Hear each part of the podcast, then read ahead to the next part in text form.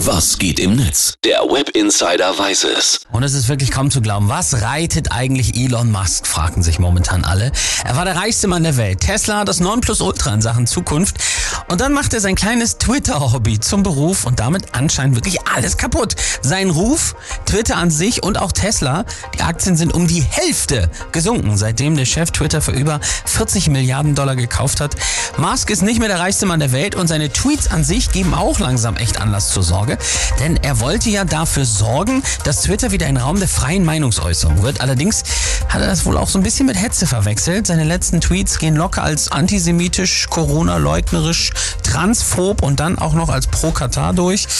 Und dann hat er ja auch noch eine Abstimmung online gestellt, ob er denn CEO-Chef bleiben soll. Elon Musk schreibt selber dazu. Soll ich als Chef zurücktreten? Ich werde mich an das Ergebnis dieser Abstimmung halten. Aktuell stimmen 57 Prozent für Ja. Damit wäre er in Zugzwang. Jetzt gibt's aber erste Gerüchte, dass er das nur gemacht hat, um Jagd auf Bots bei Twitter zu machen. Wird aber schwer, da glaubwürdig wieder rauszukommen. Gnome Bloom, der postet ein Bild vom Schwert Excalibur in dem Stein und schreibt dazu, vielleicht wäre das die neue Methode, um den Twitter-CEO herauszufinden. Eine ähnliche Idee hat auch Chris Gore, der schreibt, ich denke, es wäre am fairsten, wenn eins der fünf Kinder, die ein goldenes Ticket in ihrem Schokoriegel finden, Twitter übernehmen. Dann werden da auch mal die wirklichen Probleme angesprochen.